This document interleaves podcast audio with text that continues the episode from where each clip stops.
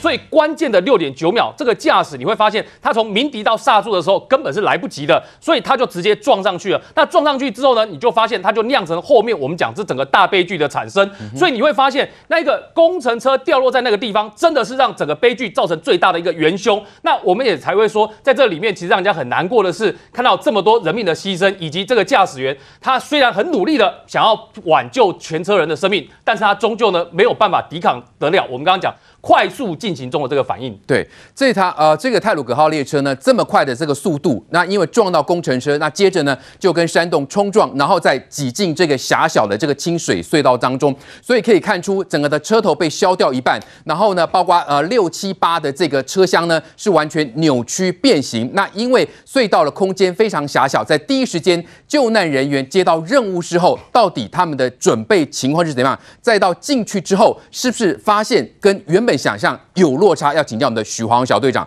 小队长，您那时候在接到任务的时候，哦，跟呃准备哪些东西？那跟再到进去隧道之后，跟发现原先的这个想象有没有一样呢？呃，我们到接到任务指派的时候，是花莲有泰鲁格号只有出轨的意外。那当初想象只是单纯的翻覆或者是出轨的意外而已。但是我们到现场就发现。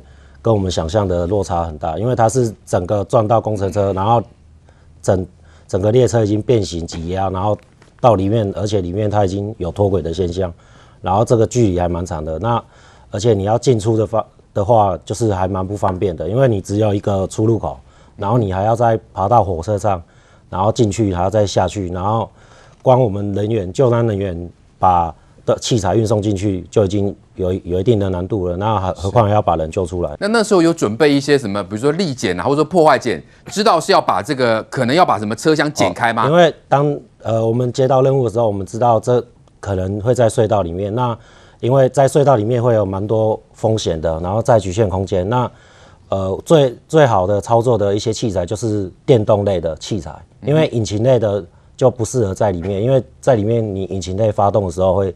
还有空屋，那而且里面是密闭空间，空气又不流通，是。那你如果再用那个的话，如果有患者在里面会更不舒服。嗯、所以我们基本上都是带电动的，然后它也比较轻巧，然后也可以快速的去做破坏，然后把人员救出。是。那当你们进去的时候，就说那个施施作的空间啦，是狭窄到什么样的程度？也就是说，只是整个车厢是有点像塞满隧道里面吗？呃，其实车厢都是扭呃歪七扭八变形的，但是最主要是。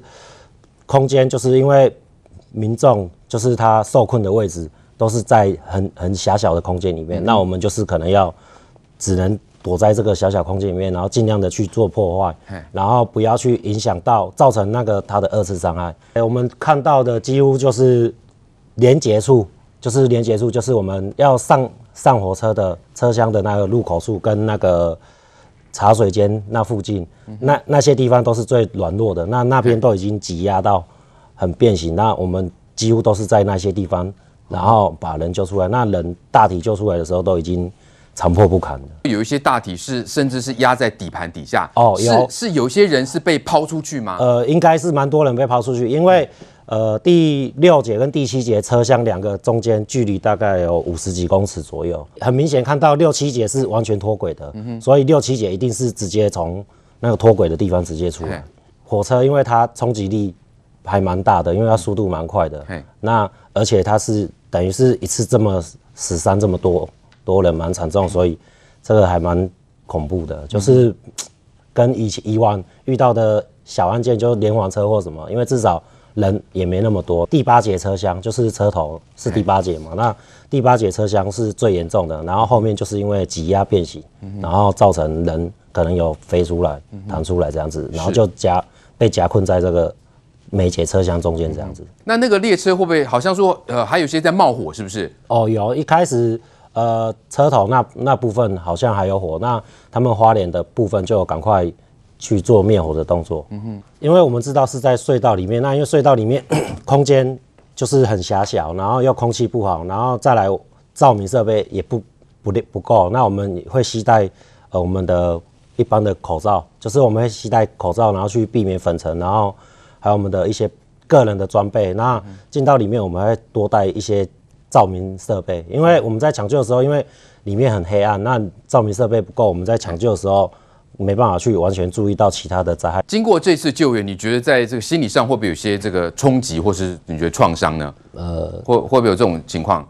呃，我个人是觉得还好，但是因为我们这一次也还有蛮多比较年轻的新进的学弟，那我们都事后都会去帮他们，就是做心理辅导，那尽量让他就是可以释怀。这个稍后我们还有问题会继续请教小队长。这次的泰鲁阁意外呢，义消在现场抢救的时候，其实也拍到一名白袍医师哦，在漆黑的隧道当中把一名小孩抱在怀里。那他是花莲慈济医院的骨科主治医师啊，同时也是身兼花莲县的消防局的义消大队长。他的温暖拥抱让许多人动容。黑漆漆的隧道中，白袍医师怀中抱着一名幼童，满头大汗，紧紧蹲靠在隧道边。他是花莲慈济医院骨科部主治医师吴坤吉。镜头拉远，还可以看到男童的妈妈倒卧在旁，后方还有救难人员在寻找伤患，而吴坤吉医师则是不断安抚哭闹的幼童。这温暖动人的一幕，全被一名义消拍了下来。这个让我来抱他，那你才可以上上，让我移动你，我们才有办法给你处理。这应该是他头有撞到，有点昏，然后有点说他想睡觉，有点累。那是吴医师一直鼓励他，就是要他保持清醒，要。为了这个小孩子撑下去，男童的父亲感谢医生即刻救援，但也秀出事发前妻子和小孩的照片。两人上车前还开心拍照合影，没有想到搭上列车还坐在死伤最严重的第八节车厢。巨大的撞击之下，男童母亲差一点就昏厥，还好有吴坤吉的加油打气，帮助母子两人挺过难关。然后有机会一家三口去花莲找吴医师，当面跟他表达我们感谢之意，他真的是我们家的一个恩人。吴坤吉身兼花莲县消防局救护一消大队长，第一时间进入隧道救灾，看到夫人受伤，男童想要爬到妈妈身上，他立刻将男童抱起来安抚。当母子两人松意以后，吴坤吉继续救援，而现场的情况回想起来，依旧让他鼻酸。我能够跟你报告的是，惨绝人寰，检察官翻过来翻过去，没有一寸皮肤可以凑回来。好，在黑暗当中呢，依然还是有温暖。这名白袍医师蹲坐在隧道里，紧抱着男孩，真是让外界动容。要请教于将军呢，你是不是也有救难经验？类似这种情况，恐怕也真是一次一次比一次的惨烈。怎么样观察这次的情况？其实我们在军中服务这段期间，从事了很多方面，包含天灾人祸，我们都从事很多救援。其实刚才小队长讲的很重要哈，就是灾害创伤的症候群。很多刚刚入伍当兵的一些弟兄，可能进入军中才不到半年，他就遇到这个重大天然灾害或者是人为灾害，他必须要到第一线去，因为这身为军人，他有他的使命在。但是我们到的时候，我们会做一个简单的分配，就是我们先讲好哪些弟兄是所谓初次投入救灾的人，他从事的是外围工作，那内围所以说需要搬动协助这些呃罹难者的遗体的搬送者，我们要找有经验的，因为会造成二次伤害。我们曾经有过弟兄，曾经就是他没有受过训练，也没有经验。贸然的去搬这个大体，后来他本身的这个精神状态受到了很大的影响，因为那个现场哦是你想象不到的凄惨，所以就像我们常常介入这些工作，常常投入救难工作人，我们看到之后，我们自己都会有震撼到，因为其实像这一次的五十人以上的人罹难哦，我相信即使是一个有经验的救难的一个专家，他看到都会震撼到，因为通常我们是个案。例如说五个人以上，其实就已经很震撼了。这是五十个人，对，而且因为它这个火车的冲击力，再加上夜深，它是在这个隧道的深处，对，整个是伸手不见五指。因为黑暗，再加上情况不明，会造成救难者心中更大的紧张。因为前面是什么不知道，对，我往前进一步会不会踩到罹难者？或者是有人可能他并还有救，我会不会踩到他，或者是压到他，造成他的二度伤害？其实这都对于救难人员是一个很大很大的一个考验。对，比起上次二零二零一九年那个普悠马号。我觉得这个这个难度是更高的。对，的确，因为这次面对真的是世纪级的灾难了，对许多救难人员也是极大的一个考验。当然，在现场的状况有生还者，那也有这个呃罹难者，这些都要很小心的去这个听音辨位，才能够及时救出人。啊，继续请教小队长，在现场是不是也听说有一些罹难者的手机还在响？是不是？哦，是，就是我们在要呃不知道第几次搜救要离开的时候，然后有发现有个。手机一直在响，那这只手机就是，因为我们正常的社群的电话、赖之类的，它不是响完一段时间就会停掉。嗯哼。那因为那一只手机，他们，我们在那里搜搜寻的时候，那一只手机响了五到十分钟左右，都没有停，都没有停，一直响，一直响。嘿，所以啊，那时候有是，所以那时候是、啊，但是我们有，你们是有听音辨位，发现它在哪里？但是我们有是有大概尝试去捞那一只手机，因为那个在车下，那我们有试着要去捞那一只手机，因为现场那些东西也是要拿出来交给那个刑事警察，嗯、那我们有尝试着要去拿，但是找不到，啊、找不到，就就一直在想。哦，那后来呢？他是就声音就停了吗？后来我们就也没办法，因为我们。呃，那任务已经结束了，就是我们已经要换换换其他单位来来轮替了。那我们那时候就已经没办法，所以我们就先撤出。那手机后来就、嗯、就可能就一直想到没电吧。有其他同仁就是因为在隧道里，然后刚好他那时候在里面。我后来回来，同事就说，那那那在响的当下，然后又有一阵风吹过来，然后那时候又觉得整个鸡皮疙瘩，会有一阵风。但是不是说有些粉尘或者说空气稀薄，啊、但是是从另外那一头风吹过来的？不知道，就是莫名其妙有一阵风，有一阵风。对对对对，也没有特别的去想说是什么暗示，就是反正我只是尽赶快帮他们尽力去救人，尽力救援，把这个工作做完，然后让他们赶快可以脱离这个苦难的地方，这样。好，台铁泰鲁格号发生严重的伤亡事件，现在外界就责是不是无限上纲到行政院长，甚至是总统呢？那我们看到这个主管的这个呃机关交通部啊，交通部长林佳龙呢，其实是最主要受到冲击的。他昨天在脸书就宣布，他要辞去交通部长一职了哈。这个如媒体所报道，已经向总统以及院长请辞哦。他的心情是这个沉重的，但这个时候他必须完成协助抢救、抢修抚恤等等相关的这些呃后善后的这个事宜。那也再次向全体国人致歉。但是现在呢，蓝营是不是在做政治操作呢？蓝营的这个国民党团今天召开记者会，哈，就要求林佳龙要下来负责啊，哈，并且要送监察院调查弹劾。那同时苏贞昌，哈，也要这个呃下台负责，并且要求成立调阅小组厘清哦。来，正好这个调阅小组到底是要看些什么？这个事件也才刚发生没几天而已啊，是要调阅些什么呢？你要调阅什么嘛？你今天是机密预算，你才要调阅。你要调阅李义祥是不是？你不用调阅，打给我。我现在告诉李义祥，告诉你李义祥每一年有多少标案？为什么我知道？因为网络上都要公开。你现在他们的论点是什么？李义祥今天是民进党党代表，所以今天他能够拿到这么多的标案，一定跟他是因为民进党有关系，对不对？嗯、我就举二零一五年李义祥拿的标案，十二个标案，总价一亿以上。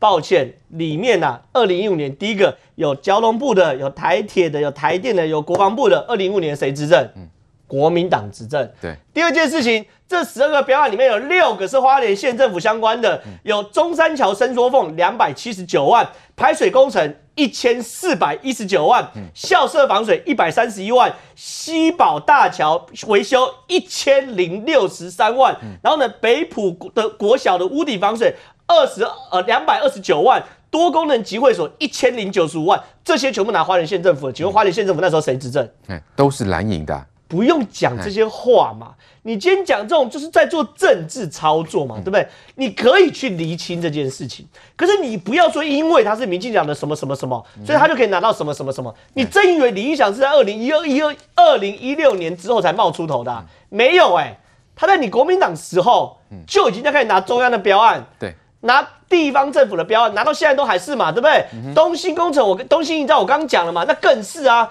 六七成以上全拿花莲县政府的嘛。那然后呢，里面它还是花莲县政府最主要的，所有你要选县长的人都要去拜会的调卡嘛，对不对？嗯、你今天这个东西要不要处理？嗯、我跟你讲，我面对这个案子哦，我认为一定要处理，处理什么？处理基层的政商勾勾勾结，处理那些所谓中包小包那种跟地方政府啊，跟中央的地方分部，比如说。交通部花莲段这些人的勾结，为什么？因为你这个都不东西不处理，你上面哦，你监监造他再聪明，你监造设计设计的他再好，你交通部再有想法，台铁再有期期许，可你层层发包到最下面，全部歪掉嘛，这才是真的问题嘛。对，你国民党敢不敢面对？你不敢嘛。因为你真的直指问题的核心，说那个地方是你们蓝营长期执政的地方嘛，对，所以你不敢嘛？而现任县市长也是你们国民党的嘛，徐榛慧有针对这件事情来做什么发言吗？怎么装好像一副不认识的样子，装了一副不知道以后，他只去去慰问受伤家属，难道不知道他都吃你们花莲县政府的奶水长大的吗？这是最基本的问题嘛。对，所以第一件事情，你今天林佳龙要不要递辞呈？坦白讲了，站在我的立场，要地驰骋。对，可你说林佳龙这个位置换一个人当会会不会比较好？嗯，根本不会嘛。为什么？我拿高铁跟台铁比。高铁跟台铁两个都都交通部下下辖的哦。高铁局的文化是什么？高铁局文化是说，你这个工地你要进出之前一周前先申请，申请分 A、B、C 证，三种证可以进入到不同的核心。你这个证件拿到证之后，还要先上公安工工地安全劳工讲习。上完讲习后，你进进去工地前，现场一定有台铁人看你的证。证明你这名字跟人是相符的，然后呢，你所有施工要提所谓灾害防护计划，讲讲那个围篱一定会盖，每两周滚动检讨一次。是。台铁可以，高铁可以做到这样，台铁为什么做不到？嗯哼，所以这是台铁的文化，还有台铁下游包商的文化，这才是核心的问题嘛。你在这个时候扯政治，对，这个时候扯政党，我觉得你就是没有要解决问题嘛。所以说你可以去成立调阅小组，我看你要调阅小什么嘛，所有资料都公开，现在采购法。透明的不得了，而且这些东西也不也不经过交通部，交通部你要也要嘛，也不需要调阅小组来拿机密预算嘛，所以国民党你继续操作可以，对，看大家什么时候会支持你国民党嘛。对，如果说真正爬出这个李义祥哈，在当地的关系是不是反而跟反而跟蓝营的关系比较密切呢？因为毕竟讲难听一点，地头蛇嘛，跟当地的执政的这个呃县市首长恐怕关系是更为密切啊。来，郭东哥，所以现在蓝营是不是在操作？还包括有些媒体人竟然就说哇，这个瞎扯台。铁花啊，一千五百四个四十九万，请网军哦，因为这个这些网军呢，然后呢，在这个所谓的大内宣未雨绸缪哦，在安全上没有超前部署，但是在大内宣哦，可以在未雨，这不是倒果为因吗？怎么会有这种情况？甚至是现在还有一些捐款哦，这个韩粉说，呃，你们这个钱不要捐出去哦，因为这个钱会被民进党政府拿走哦，这个这个真正的受害家属是拿不到的，再再用这种方式来做这个政治操作。中将在举国同悲的时候。真的很不愿意去扯到政治，但是有一些政客他们的发言真是让人家愤怒，而且怀疑其心可诛啊！对问题不但一知半解，然后不去了解，然后就好像看到影子就开枪，就乱打一气，以为说人民会支持他们这样子。尤其作为资深的媒体人，自己有没有感同身受？对这个事情有没有提出让人家眼睛为之一亮，说他这个建议是很好的建议，都没有看不到。这几天除了。本身的伤亡这么惨重，让大家伤心以外，你在看这些政治口水，你真的是实在受不了。解决的问题有没有？没有解决问题。林佳龙该不该辞职？当然该辞职。他不辞职的话，这个政治风暴永永远跟在这里搞不完的。但是，真的在野党，你们真的了解整个问题的本质在哪里吗？我们要看到说，在野党，你有没有本事把这个问题弄得很清楚，然后坐下来告诉人民说我们要怎么做？公共工程，我们的行政院有一个公共工程委员会。台湾百分之六十的公共工程是安全的吗？你在野党应该讲说，因为这个事故，我们要全面检查台湾所有的公共工程安全，这样才叫做合格的在野党吧？对，你不要看到一件事情就枪打出来打，天天打，打到最后你怎么打，人家都会研究这些受伤的灾害。你现在不捐款，好了，大家去响应你不捐款，这些伤亡者会。同情会感激你国民党吗？怎么会做出这种的无厘头，让人家觉得很怀疑？我认为都是心态不正常。为什么呢？李义祥的心态不正常，我一直怀疑他是长期以来扣谁啦？那当然扣谁啦？标案标得到，什么歹用过关扣谁？国民党，你今天如果还是这样的心态，排出来在那里又要成立什么调阅小组，又假借这个事实，假借那个东西，然后在那胡乱批评的话，人家内行懂的人就知道说。你们到底怎么一回事？尤其当过交通部长的这几个，叶匡时，你现在也是，你过去当过交通部长，你对台铁改革什么？你出来公开跟大家讲一下。你在那里也在那开枪，我这搞不清楚哎。交通帮从刘兆贤、毛志国一路下来的，交通帮，你们站出来讲一讲看，交通整个这些环境，整个公安。在你们手上做了哪些事情？如果他们真的够专业，他打问题应该打到点对，对嘛？你你现在所谈的都是这片面浮在台面上，真的底下那个整片的，嗯哼，就是长期你交通部没有解决的嘛。讲公安就好了，公安公共工程，我不可以多讲一句话。那个侯同那个走山崩下来，我是最早第一班车要赶到花莲，花莲商业同业工会年会交接新旧理事长，请我去演讲。结果惨了，幸好没在那里碰到这个，不然也是整个整个都垮下去了，整个停下来，所有本来去花莲参加这个年会的都不能去了，电话那边拼命打，因为人家是年会啊，场面摆在那里呀、啊，是一一两百桌啊，客人啊，全部都完蛋。所以我说，幸好我们没有安全的问题，只是说这种安全发生了这种事情，给台铁有没有教训呢？没有，政治人物就喷口水，骂来骂去，有什么用呢？没有用的、啊，人民是需要是安全啊，尤其现在总统已经下决心了。要给东部东部人民一个安全的路，那现在安全在哪里呢？我们要看你台里马上拿出一套东西。你现在逼林佳龙下台，换谁？换谁来解决这些问题？没有办法解决的。所以不要以为这样开枪了，就以为政党轮替了。你们上来有没有提出一个案子，让人民觉得说我们可以放心，让你来执政呢？不可能的事情嘛！你本质我在讲，本质问题不解决，浮在表面上这些问题永远存在，可以解决吗？解决不了。